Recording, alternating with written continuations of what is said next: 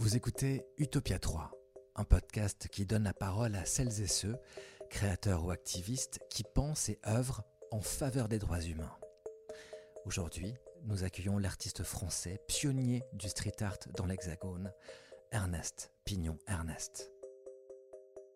Mes œuvres, ça peut se résumer comme ça. Il s'agit de, de tenter de saisir une réalité dans toute sa complexité, physique et, pas physique, et, de glisser un élément de fiction dedans qui vient l'exacerber.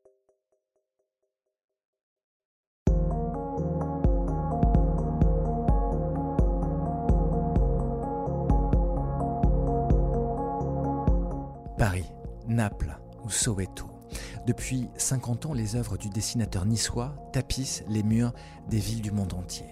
50 ans, soit bien avant que Banksy au JR deviennent des noms synonymes de buzz et de profit pour un marché de l'art dont on sait pourtant la répugnance pour les expressions créatives urbaines. 50 ans aussi, soit bien avant que la prédation capitaliste maltraite les corps, ravage les communautés et mette au supplice l'environnement, ce même libéralisme envers lequel Ernest Pignon-Ernest n'a jamais caché son aversion. En France, Ernest Pignon-Ernest est un pionnier incontesté alors. Dessiner est son métier. Le papier dégradable, le fusain et la pierre noire, ses outils privilégiés de travail. La ville, son lieu d'exposition, on hésite à dire musée. À 70 ans bien tassé maintenant, l'artiste arpente toujours les rues le jour pour étudier l'espace, la lumière et aussi ce qui ne se voit pas, la symbolique, l'histoire comme il dit. Le soir, il colle. Il colle sur les murs, parfois sur des pierres sales constellées de graffitis, des représentations somptueuses ou bien tragiques de Rimbaud et des gisants de la commune de Paris. Des images poignantes ou célestes de Pietà, de figures mystiques ou bien de visages de résistants. Résistance, ce mot englobe tout entier le travail engagé, résolument politique et beau, à ce point beau, d'un homme en alerte permanente et qui pour mission s'est donné celle d'inscrire l'histoire humaine dans celle où il intervient. Je suis David Brun-Lambert et avec David Rodogno, nous nous sommes entretenus avec Ernest Pignon-Ernest par téléphone. Un échange rendu possible grâce à la 19e édition du Festival international du film de droits humains, le FIFDH, dont le dessinateur était l'artiste à l'honneur en 2020, venu réaliser à Genève en compagnie du poète haïtien Lionel Trouillot, un ouvrage remarquable consacré à Jean Ferrat. Son titre Tu aurais pu vivre encore un peu. Art et poésie urbaine, un pacte de la guerre et de l'injustice sur l'œuvre d'un créateur capital, on en parle dans Utopia 3. À toutes et tous, bienvenue dans ce programme.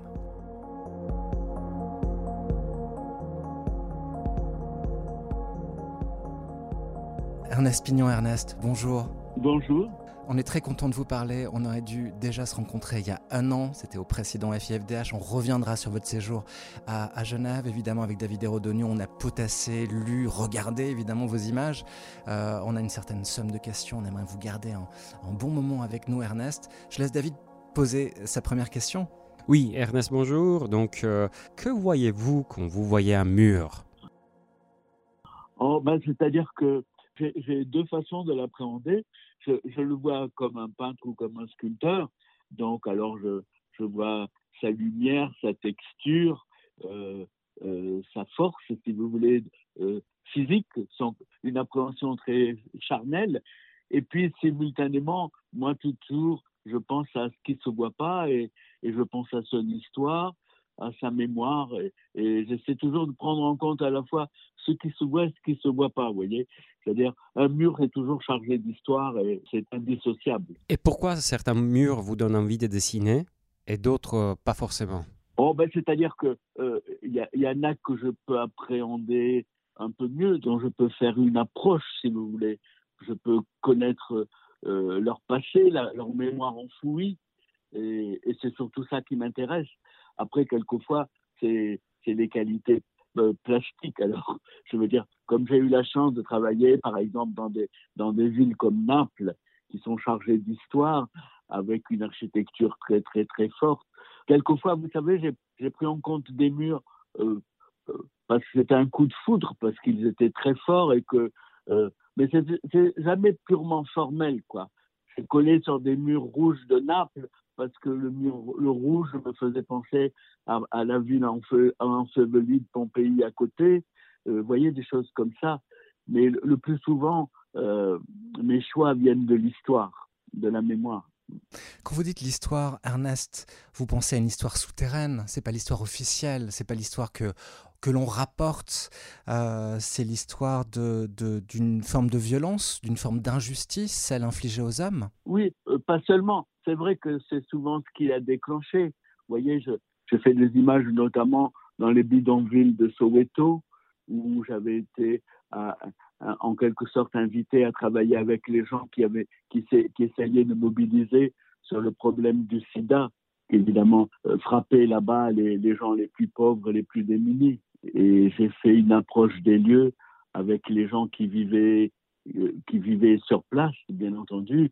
J'ai imprimé les images avec eux, j'ai choisi les endroits pour les coller avec eux, là où les lieux avaient le plus de signification. Vous voyez, je, j'essaie de, de m'inscrire au, au, sein de, de la communauté avec laquelle je travaille et de faire en sorte qu'en quelque sorte que les images que je réalise naissent de, leur écoute et qu'elles deviennent presque une image collective. Vous faites euh, des, choix éthiques, vous l'avez dit dans plusieurs interviews euh, dans, le passé, et, je me demande euh, si ces choix éthiques correspondent aussi à une vision donnée que vous avez des droits humains, et si vous portez en vous un, un, regard particulier. Vous avez mentionné Soweto. Euh, la question du sida. Euh, vous avez mentionné Naples, une ville euh, complexe, difficile, en proie à la criminalité. ce n'est pas des choix innocents, je dirais, c'est des choix voulus. Vous cherchez dans les rues et dans les murs. Et quand vous dites que vous vous immergez, vous demandez aux gens qui habitent, tout ça me semble m'amène à vous questionner vraiment sur les raisons de vos choix. Oui, mais vous savez, euh, quand on s'est permis de, de travailler dans l'espace public, hein, c'était euh, quelquefois je me dis, ça nécessite une, une espèce de dimension civique euh, de se permettre d'intervenir dans la ville. La ville, c'est un endroit où, que l'on partage.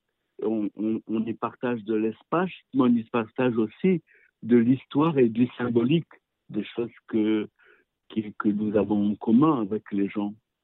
Et une partie de, ma palette, une partie de ce qui nourrit mes images, ce sont justement les choses que, que j'ai en commun avec les gens euh, dans la cité. Vous dites sens civique, citoyen, mais en même temps citoyen du monde, parce que euh, très souvent vous avez décidé d'agir euh, loin de chez vous, certainement loin de Nice, euh, loin de la France, dans d'autres villes de la Méditerranée, ou beaucoup plus loin, comme Soweto, que vous avez mentionné tout à l'heure. Donc, quelle est votre relation à, à l'international? Vous êtes citoyen français, mais êtes-vous citoyen du monde, Ernest? Oui, oui. Enfin, j'ai mesuré euh, euh, les, limites de ça. Euh, j'ai eu la chance, par exemple, de faire une grande exposition au Palais des Beaux-Arts de Pékin dans les années 80. Et puis à un moment, c'était pour prendre ces deux exemples, à un moment, je m'étais passionné pour l'Inde et j'étais allé à Bénarès.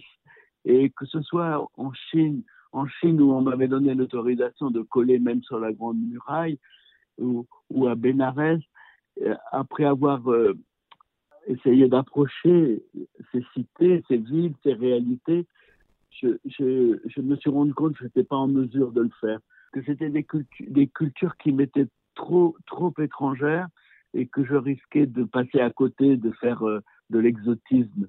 voyez? Parce que mes travaux, si on, parle d'œuvres pour des travaux comme les miens, l'œuvre, ce ne sont pas mes dessins, c'est en quelque sorte le, les lieux eux-mêmes euh, qui sont révélés par l'insertion de mes dessins dans les lieux. Au fond, je vais prendre à l'envers. Mes dessins naissent d'une approche des lieux. Comme je vous disais tout à l'heure, d'une approche de peintre ou de sculpteur, d'une approche physique des lieux, mais simultanément d'une approche de l'histoire. Et, au fond, mes images, euh, je les élabore à, à, partir de toute cette connaissance, si vous voulez. Et puis, je viens la réinscrire dans le lieu dans lequel elle doit, en quelque sorte, exacerber le potentiel des lieux. révéler sa force gestive, vous voulez, voyez, exalter le lieu, révéler les choses qui sont enfouies et les faire remonter à la surface. Et donc, la, qualité éventuelle de mon travail repose complètement sur la richesse des relations que j'arrive à trouver entre ce que j'ai figuré, entre mon destin et le lieu. Je m'étais rendu compte dans ces pays que je ne possédais pas assez la connaissance et que je risquais de taper à côté, voyez, je veux dire. Donc, j'ai travaillé que dans, dans des pays où, où, où, grâce à la langue ou grâce à la culture, je pouvais avoir une certaine proximité, une, une compréhension.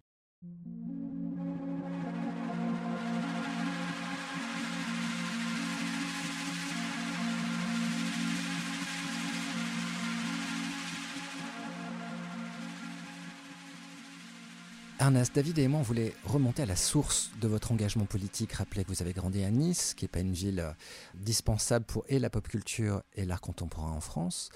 Et vous commencez à, vivre du dessin à partir de vos 15 ans. Pourtant, votre célébrité va décoller en 79 seulement, grâce à une exposition au Musée d'art moderne de la ville de Paris. Vous avez alors 37 ans.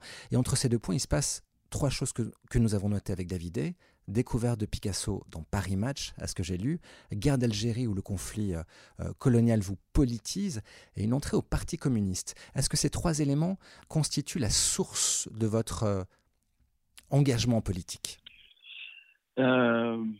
Oh, L'arrivée comme militaire en Algérie à 19 ans et demi, sûrement, sûrement. Hein. Je veux dire que je suis arrivé en Kabylie dans un pays qui ressemblait complètement à mon pays. Moi, je suis de l'arrière-pays de Nice, vous savez. Je, suis arrivé dans un pays fait avec des oliviers, des pois chiches. C'était, c'était, j'avais l'impression d'arriver chez moi. Je me suis senti une grande fraternité avec le peuple algérien et j'étais persuadé que leur, leur, leur lutte était juste et que j'aurais été avec eux et que, et que la guerre coloniale était une monstruosité, d'une grande, une grande injustice, quoi, voyez, je veux dire, et qu'elle était portée avec une grande violence. En même temps, je ne voudrais pas que, que toute ma démarche et que mes propositions euh, artistiques, mon parcours, soient perçues euh, uniquement à l'aune de l'engagement politique, voyez, euh, que j'assume complètement. Hein. Euh, il y a eu, il y a eu dans ma génération beaucoup d'artistes qui ont présenté leur travail de cette façon, euh, de façon un peu euh, Mao ou stalinienne, en disant l'art doit être au service de la classe ouvrière, des choses comme ça. Moi, je n'ai jamais porté ce, discours. J'ai abordé ces thèmes de l'immigration, de l'avortement, parce que c'était les choses qui me touchaient. Vous voyez, je veux dire, j'ai jamais fait de l'illustration politique comme, euh, comme certains artistes ont fait il y a quelques décennies. Moi, je suis un type qui vit maintenant et j'ai appréhendé les, choses qui me touchaient. Vous voyez, vous me sentez mal à l'aise parce que euh, je, trouve que très souvent, l'art, auquel on a mis l'étiquette engagée est perçu comme euh, moins d'invention, moins d'imaginaire, moins d'invention plastique, moins de poésie. Vous voyez, un peu comme si c'était de l'illustration du politique je crois que j'ai toujours évité ça. Et, et, et, tout en traitant des problèmes liés euh, à ce qui se passe dans la société, j'ai essayé d'avancer d'un point de vue artistique et plastique. Mais vous n'êtes pas du tout euh, mal à l'aise, au contraire, c'est une explication euh, que personnellement j'aime beaucoup, Ernest. Et donc, euh, j'avais une question peut-être complètement différente à, à, vous poser. au début des années 80, vous vous essayez aussi et vous expérimentez la sculpture temporaire. Moi, je ne suis pas un artiste, mais ma question était plutôt sur votre relation au temps et euh, à l'éphémère. Parce que euh, lorsque vous collez sur des murs, la durée de vie euh, de, de, vos œuvres est, bien sûr une partie importante. Quelle est votre relation au temps et, et, à l'éphémère? Moi, je, me suis rendu compte que, que l'éphémère est des éléments suggestifs de ma proposition. C'est-à-dire que quelquefois, il compte autant que ce qui est figuré. C'est-à-dire que vous voyez, j'ai fait notamment, euh, c'est une des images liées à mon travail qui est la plus connue, j'ai fait un parcours sur Arthur Rimbaud hein, que j'avais collé de Charleville, sa ville natale, à Paris, sur les routes, et puis pendant quelques années dans Paris, dans des lieux qui me semblaient chargés d'une force poétique. Et j'ai compris que ce qu'il y avait de plus rimbaldien dans ma proposition, c'était le fait que je ne figeais pas son image. Vous voyez, lui-même s'est arrêté d'écrire à la sortie presque de l'adolescence, et au fond, ce côté éphémère, la mort annoncée de mes images, était ce qu'il y avait, comme je vous disais, de plus rimbaldien. Ou bien, lorsque j'ai travaillé à Naples, j'ai travaillé beaucoup à Naples, j'ai interrogé au fond des glissements mythologie grecque, mythologie romaine, mythologie chrétienne. Ça a été, une... j'y ai consacré plusieurs années et j'ai beaucoup travaillé sur les représentations de la mort qu'a sécrété cette ville de Naples. Vous savez, Virgile, déjà dans l'Énéide, mettait l'enfer sous, sous Naples. Et euh, toutes ces images que j'ai traitées sur les représentations de la mort, le fait qu'elles elles étaient à la fois investies de, de beaucoup de recherches, c'est-à-dire que pour mener, pour mener ce travail que j'ai développé à Naples, j'ai travaillé sur toute la peinture napolitaine et évidemment euh, d'abord sur Caravage. Donc, mes dessins étaient nourris de toute cette interrogation sur l'œuvre de Caravage. Avait beaucoup, beaucoup de travail. Et puis, collées dans la rue, on sentait qu'elles allaient disparaître. Une part de leur impact venait de cette fragilité, de cette mort annoncée, cette espèce de contradiction qui les, traversait. Voilà. Et au fond, euh, ça exprime un peu cette espèce de doute que j'ai permanent. Vous voyez, c'est pas un hasard si je ne suis pas le seul artiste contemporain qui fait des œuvres éphémères. Je crois que ça témoigne de, notre société aujourd'hui. Vous voyez, des doutes profonds qui. On n'est pas à la Renaissance à faire des œuvres en marbre. On est, on est dans une société. Regardez dans quelle situation on est. On est, en France, le pays de Pasteur, et, et cette forme de, de, de, capitalisme dévoyé, de consumérisme et tout, fait que un pays comme la France n'a même pas réussi à avoir un vaccin, quoi, vous voyez, alors qu'on apprend qu'à Cuba, ils ont réussi à le faire. Une espèce d'échec de notre société, de, de manque de, de, croyance, de, voilà, qui est, qui est terrible. Et au fond, moi, je fais des œuvres, je les investis beaucoup, je travaille beaucoup à l'élaboration de mes dessins. Quelquefois, je mets des mois pour faire un, dessin. Et puis, euh, il n'est jamais terminé parce que je sais que c'est en le collant dans des lieux différents que je vais encore travailler son sens. Vous voyez, il prendra sa vraie dimension, sa force symbolique, sa force sémantique, euh, par l'endroit où je vais le mettre. Ernest, comment vous décidez d'un sujet que vous allez traiter et ensuite comment est-ce que vous repérez et décidez aussi du lieu où vous allez le représenter, coller? Ah, Le sujet s'impose. Hein. Je veux dire que, euh, mettons, quand je suis allé interroger la ville de Naples, parce que j'avais choisi cette ville de Naples parce que à Naples, vous savez, les, les, il y a une sédimentation extraordinaire. Pratiquement, on voit, on voit physiquement dans la ville 2000 il y a 2000 ans. Je veux dire, j'ai collé par exemple une image, ça répond en même temps un peu à votre question. J'ai collé une image d'un agneau pascal. C'était sur le parcours des processions de Pâques de, qui traversent Naples et qui sont très importantes. Je vais y revenir. Mais je l'ai collé, j'en ai collé une sur un mur dont le soubassement était grec. Les briques qui composaient le mur étaient romaines et le mur entier a été construit par les Espagnols au XVIIIe siècle. Vous voyez, c'est-à-dire que sur 6 mètres, il y avait 2000 ans d'histoire physiquement. Voilà. Et donc, euh, je, choisis les lieux comme ça, dans leur, leur force, leur, puissance suggestive, en quelque sorte. Donc, la journée, vous êtes en repérage C'est le soir que vous collez La nuit? Voilà, oui. Oui, oui. Bah, mon travail est nourri par beaucoup de lectures. Là, pour mon travail de Naples, il y a une jeune femme qui fait une thèse dessus. Elle a compté 92 livres sur Naples dans ma bibliothèque, dont les évangiles et la, Bible, parce qu'il me fallait appréhender toutes ces mythologies. Euh, et puis, donc, beaucoup de lectures et beaucoup de marches pour euh, voir s'il y a des lieux qui se prêteraient bien à, un thème. Vous voyez, je, vous disais que j'avais travaillé sur ce thème de, de cette espèce de présence euh, de la mort à Naples, parce que à la fois je vous disais Virgile, mais Naples, vous savez, est, est, calé entre, euh, d'une part, la Solfatare, qui est une terre en, ébullition permanente, et, le Vésuve.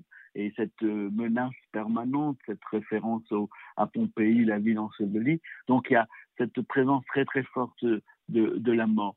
Donc euh, quand je veux essayer d'interroger cette propension dans Naples, je circule dans la ville et je repère les, mettons, les églises qui sont des ex-voto de la grande peste de 1656, des événements ou des traces, ou des, églises qui sont des ex-voto de, des tremblements de terre, voyez, des parcours liés à des rituels.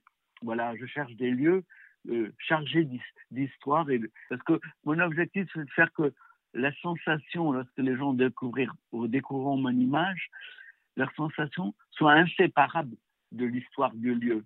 Vous voyez qu'une espèce de simultanéité du temps. Vous m'interrogez sur le temps, j'essaie de faire un, travail de cet ordre, que, que dans mes interventions, je fasse toujours résonner l'histoire et l'histoire de l'art en même temps. J'avais une question un peu différente qui concerne une phrase que vous avez dit dans une interview il n'y a pas très longtemps ici en Suisse, quand vous étiez ici en Suisse à Genève. Vous avez dit Nous sommes aujourd'hui noyés sous un flux d'images qui n'ont aucune consistance. Et, et, je, suis, euh, je suis curieux de savoir pourquoi vous avez dit euh, ceci et quel est votre antidote. Vous, le savez, on est tous sur des écrans et il y a des images qui durent, euh, je ne sais pas, mais un millième de seconde, vous voyez, qui sont, qui sont évacuées par une autre image. C'est pour ça que j'ai dû employer le mot de flow, quoi, vous voyez. Et mon antidote, alors, c'est le dessin, en quelque sorte. C'est l'idée de, du dessin. Le dessin, puisqu'on parlait du temps il y a quelques secondes, le dessin, c'est comme, euh, ben, comme l'écriture, il y a un temps presque biologique, quoi, vous voyez quelquefois je dis que je dessine et que c'est un choix éthique. C'est-à-dire que c'est une façon d'affirmer. J'ai le sentiment que nous sommes dans un moment de déshumanisation et, le dessin, c'est ce qui affirme l'humanité. Vous savez, il n'y a, pas de distance entre la pensée et la main. Le, le dessin, c'est un signe de l'humain. Vous voyez, je suis parmi les privilégiés, très rares, qui ont visité la grotte Chauvet, 37 000 ans. 37 000 ans. Vous voyez et, là, il y a des dessins fabuleux. C'est l'homme, l'homme qui nous fait signe, qui nous dit son humanité. Quoi. Vous voyez, le dessin est. Euh, d'abord, il a un caractère toujours un peu intemporel. Euh, il ne se laisse pas bloquer. Vous savez, si, vous me montrez une peinture, je crois, sur les 2000 ans là, de, l'histoire de la peinture, à 50 ans près, je peux vous donner sa date, la dater une peinture. Un dessin ne se laisse pas enfermer comme ça, quoi, je veux dire. Et, le dessin a ça qu'il il porte toujours une espèce d'incertitude. Il porte le projet. Le, dessin est une chose qui n'est pas finie, qui n'est pas fermée. Euh, et j'allais vous dire, le dessin porte le dessin avec euh, EI, quoi, vous voyez, le projet.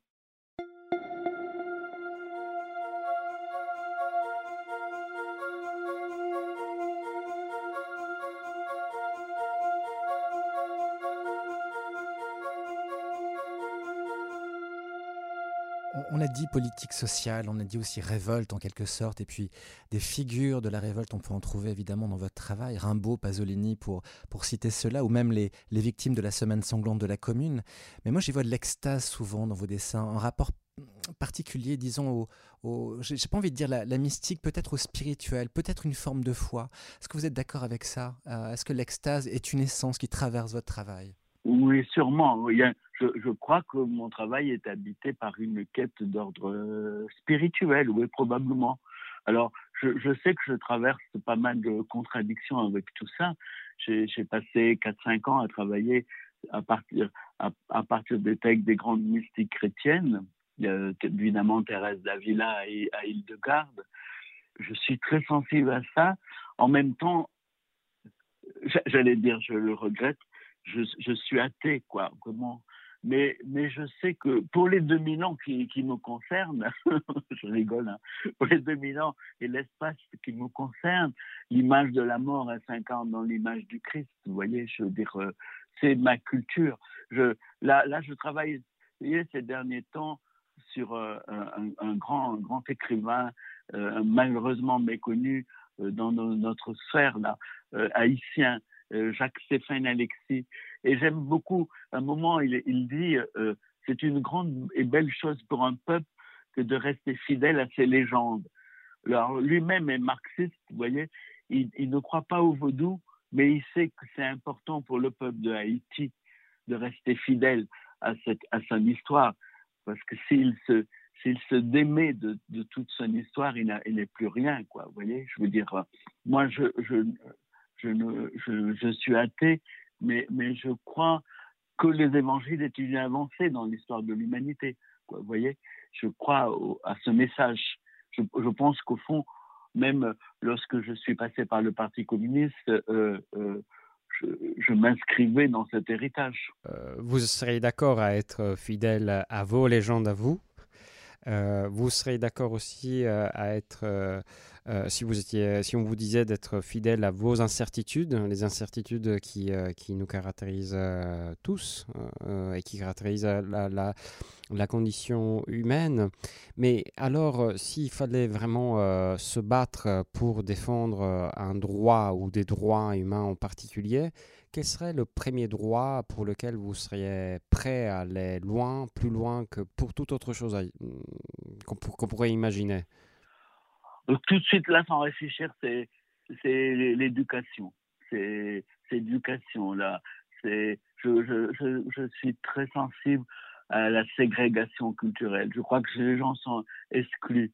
Euh, dans, dans, un, dans un de ses derniers livres, Philippe Bordas dit J'étais né pour être de la chair à CAP, c'est-à-dire à être exclu de, de l'enseignement. Il y a il y a une ségrégation culturelle dans notre pays euh, qui, est, terrible, qui, prive d'abord notre pays d'une grande richesse et qui prive les gens d'un potentiel, d'une richesse humaine, imaginaire et tout ça. Voilà. Euh, mais en fait, ce sont les inégalités, quoi, les injustices qui se creusent. Tout ce qui s'est passé depuis un an avec le virus, là, nous montre que les riches sont beaucoup plus riches et les, les pauvres beaucoup plus pauvres. C'est absolument intolérable. Ce système euh, euh, économique est, monstrueux. Là. Il, il, atteint, il montre son, immoralité en ce moment quand on voit que des fortunes se font sur la santé des peuples, quoi. Vous voyez que les laboratoires, c'est l'indécence du capital. C'est-à-dire que d'habitude, ça apparaît pas autant. Mais quand ça touche à la santé, on comprend bien que que ce vaccin devrait être une chose universelle. En commun, un bien commun. Et, bien sûr, euh, un, bien commun. Et que, et que c'est carrément immoral, je ne trouve pas le mot, indécent. Voilà, ça condamne complètement le système dans lequel nous sommes. Et Ernest, vous rajoutez aussi que, euh, selon vous, l'Europe souffre d'une mentalité de coloniser culturelle qui se rajoute à votre expertise précédente. Ah ben, en tout cas, l'Europe ne joue pas son rôle. Quoi. Vraiment, elle est, elle est libérale et je veux dire, elle est indécente. À propos, je vous parlais de la Palestine tout à l'heure. Comment l'Europe et la France refusent de reconnaître la Palestine? Ça serait la solution pour une. C'est impossible de trouver une solution de paix là-bas sans une reconnaissance de la Palestine. Sur le mur de Gaza, depuis euh, euh, les dernières années, euh, un certain nombre de street artistes, certains célèbres comme Banksy par exemple, viennent coller. Est-ce que vous vous sentez une quelconque filiation avec cette génération d'artistes urbains? Il y a deux, trois ans, le, le Courtois Institut de Londres a fait une journée sur mon travail et ils avaient un enregistrement dans lequel Banksy disait Mais en France, Ernest Pignon fait ça il y a, il y a 30 ans avant moi. En effet, alors, il y, en a quelques-uns. Euh, euh, voyez, JR, par exemple, euh, je, je, cite lui plus facilement parce que son travail ne, ressemble pas vraiment au mien, vous voyez. Euh, mais il a d'abord la, courtoisie, l'amitié de dire que son travail vient du mien. C'est vraiment une autre génération. Moi, j'ai toujours refusé, euh, par principe, je vais dire pourquoi, de, faire des personnages plus grands que nature. Dès que on fait des, des personnages plus grands que nature, ou c'est pub, c'est Benetton, ou c'était stalinien, culte de la personnalité. Donc j'ai toujours refusé. On m'a proposé des choses des fois un, peu importantes, faire des grandes fraises, j'ai refusé. bah, c'était un peu par principe. Vous voyez, la, génération qui vient après, JR n'a pas cette attitude et il a une plus grande liberté parce qu'il a d'autres techniques euh, avec euh, des photos grand format et tout ça. Il s'est libéré complètement de ce principe et il a fait des choses remarquables. Récemment, encore, j'ai vu ce qu'il a fait à Venise. C'est une grande force, une, grande invention poétique, imaginaire à, la dimension de la ville. C'est vraiment de l'art urbain, vraiment. Voilà. Sinon, vous savez, 90% de, gens du street art, pratiquement, ils prennent la rue comme une galerie pour exposer des dessins. Vous voyez? Moi, c'est pas du tout ce que je fais. Euh, Régis Debray a eu la, gentillesse dans, son avant-dernier livre. Je, me permets de citer ça parce que ça m'a fait très plaisir.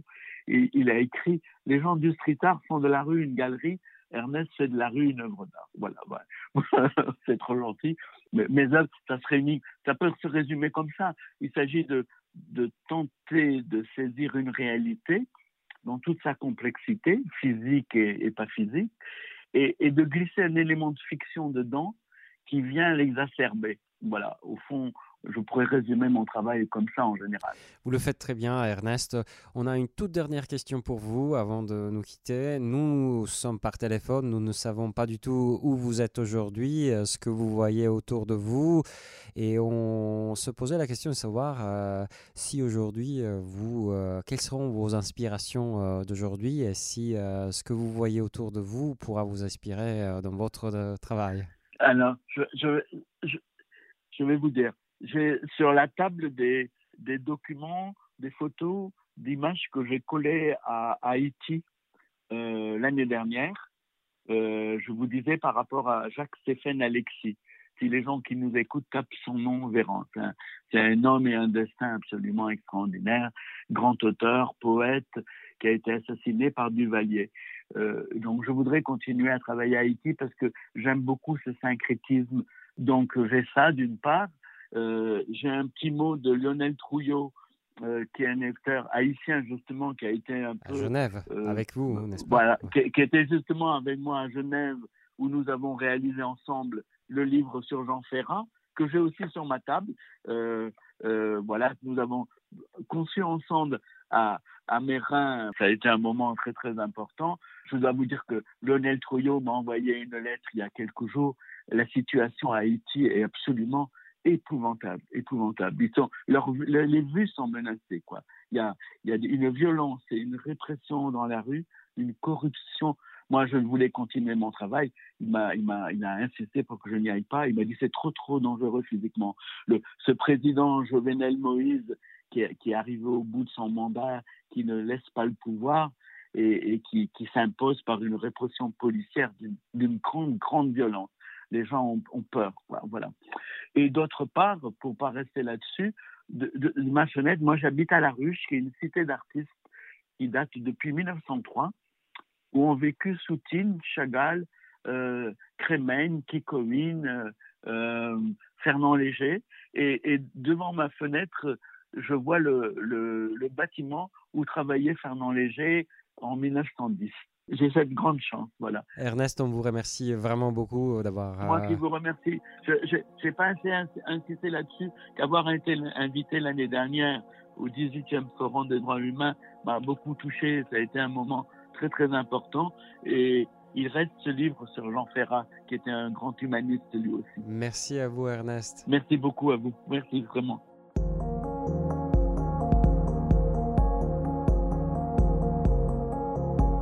Ernest Pignon-Ernest était l'invité d'Utopia 3. Utopia 3, un podcast animé par David Hérodonio et David Brunambert. Réalisation Martial Mingan avec la complicité de Julien Babel et Julie Noyel. Nous souhaitons chaleureusement remercier Ernest Pignon-Ernest pour le temps précieux qu'il a bien voulu nous consacrer et remercier tout aussi vivement Isabelle Gattiker et l'équipe du FIFDH coproducteur de ce programme. Rappelez le site internet du festival www.fifdh.org. Pour en savoir plus sur Ernest Pignon Ernest, le site d'Utopia 3 vous est ouvert www.utopia3.ch. D'autres entretiens podcast vous y attendent. Et si vous avez aimé ce programme, dites-le nous avec des étoiles par exemple sur les principales plateformes de podcast. À bientôt pour un nouvel épisode d'Utopia 3.